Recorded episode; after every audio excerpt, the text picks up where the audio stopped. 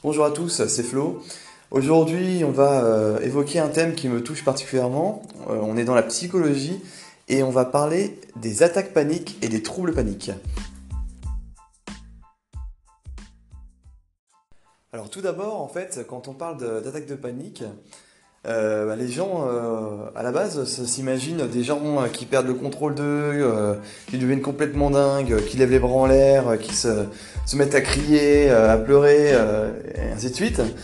Euh, alors qu'en fait, c'est euh, beaucoup plus subtil que ça et c'est pas forcément quelque chose qui se voit. Alors typiquement, euh, qu'est-ce qui se passe quand une personne fait une attaque de panique? En fait, la personne va avoir la sensation physique d'un seul coup eh bien de, mourir, tout simplement, d'avoir des symptômes qui ressemblent en fait à une mort imminente. Euh, par exemple, le cœur qui va se mettre à battre de plus en plus vite, euh, des transpirations, des sueurs froides, euh, des vertiges, l'impression que l'on va s'évanouir. Donc vraiment quelque chose d'assez impressionnant et que, les, personnes en fait ne vont pas forcément bien, bien comprendre et qui va mener en fait à bah, effectivement à beaucoup de, consultations pour des symptômes physiques.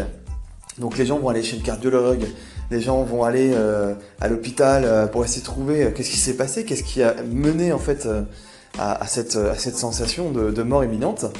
Il y a beaucoup de gens qui vont pas en fait trouver en fait, ils vont tout de suite, pas, ils vont regarder le physique, ils, vont se concentrer sur la sensation physique ressentie, mais ils vont pas tout de suite trouver que c'est quelque chose de psychologique. Alors qu'est-ce qui se passe une fois qu'on a eu la première attaque de panique?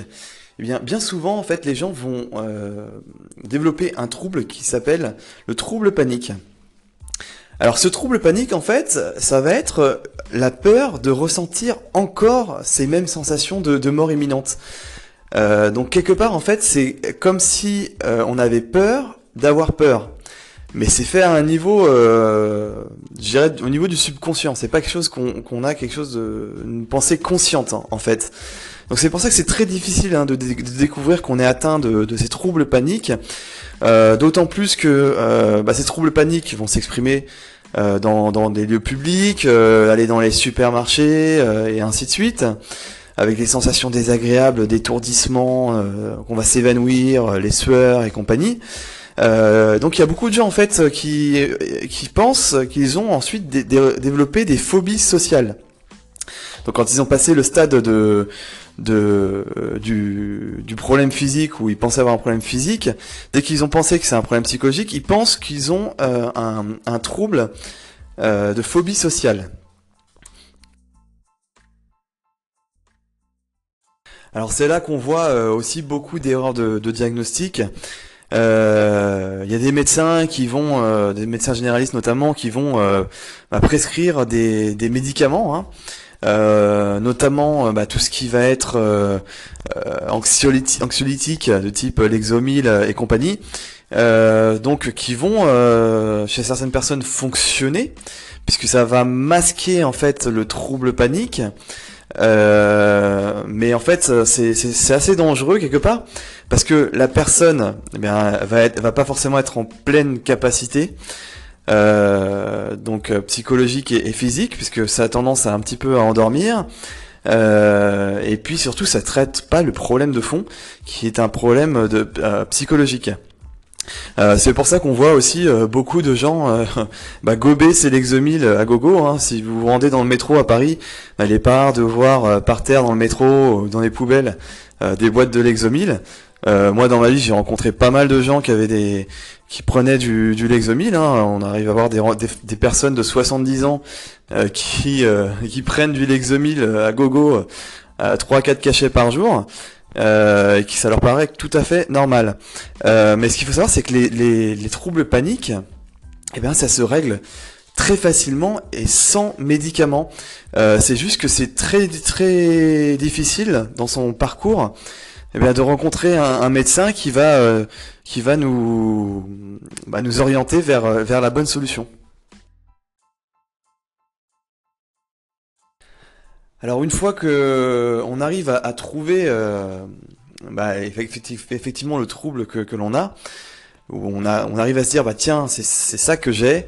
Euh, alors souvent c'est assez long, hein, c'est un parcours personnel parce que moi ça a pris 5 ans hein, pour trouver euh, exactement euh, ce que j'avais. Et en fait moi je l'ai trouvé grâce à Internet à force de chercher jusqu'à ce que je trouve des, des, témoignages de gens qui avaient exactement la, même, chose.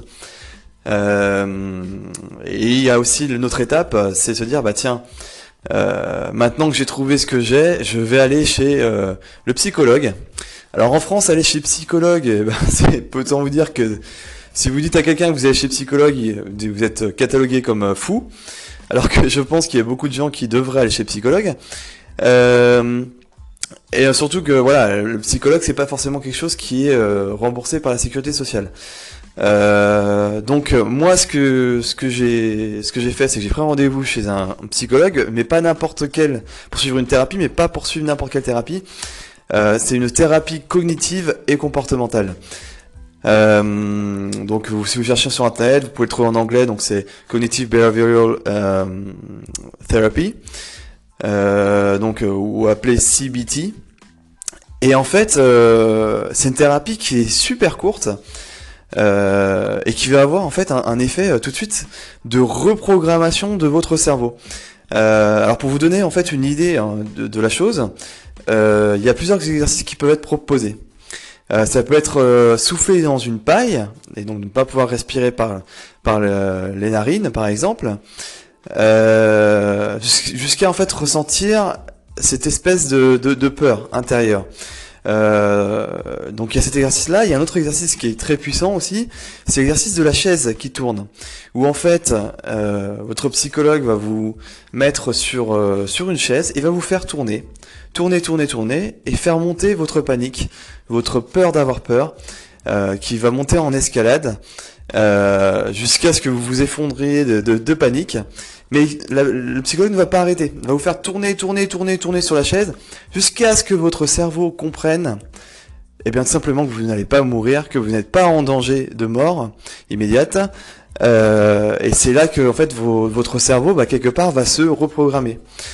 Euh, c'est complètement ça pour moi. C'est une reprogrammation. Et du coup, eh bien, euh, vous allez peut-être vous sentir un peu con. Euh, de, vous laisser dominer comme ça par, par votre cerveau. Euh, mais en fait, c'est quelque chose bah voilà, qui, qui règle les, les troubles paniques. Euh, les statistiques sont assez impressionnantes. Hein. C'est de l'ordre de 90%, un peu plus de 90% de, de réussite avec ce type de thérapie. Et c'est euh, vraiment quelque chose que, que je vous recommande. Voilà, j'espère que bah, j'aurais pu vous aider. Si vous avez, euh, si vous ressentez ces troubles euh, psychologiques, ces, espèces de, sensations physiques désagréables, ce, genre de choses, n'hésitez pas à, consulter un, psychologue. Euh, c'est le trouble panique, c'est quelque chose de, plus commun qu'on ne le pense. Hein. C'est 9% des, des, personnes interrogées ont dans leur vie développé des troubles paniques. Donc c'est quand même une personne sur 10.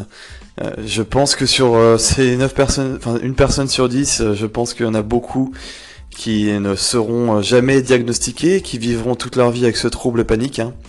C'est pas rare.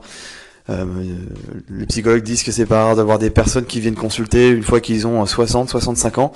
Et ça fait 30 ans qu'ils vivent avec ce trouble, donc ils ont une qualité de vie qui, qui, qui a été vraiment terrible.